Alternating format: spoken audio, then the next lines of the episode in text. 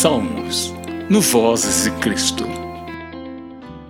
Salva-nos, Senhor, porque faltam os homens bons, porque são poucos fiéis entre os filhos dos homens.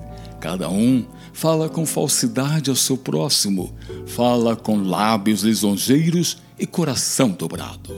O Senhor cortará todos os lábios lisonjeiros e a língua que fala soberbamente, pois dizem: com a nossa língua prevaleceremos. São nossos os lábios.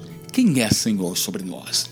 Pela opressão dos pobres, pelo gemido dos necessitados me levantarei agora, diz o Senhor. Porei a salvo aquele para quem eles assopram. As palavras do Senhor são palavras puras como prata refinada e fornalha de barro, purificada sete vezes. Tu os guardarás, Senhor, desta geração os livrarás para sempre. Os ímpios andam por toda parte, quando os mais vistos filhos dos homens são exaltados.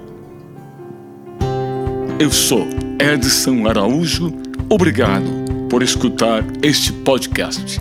Ouça mais no site vozesdecristo.com.br.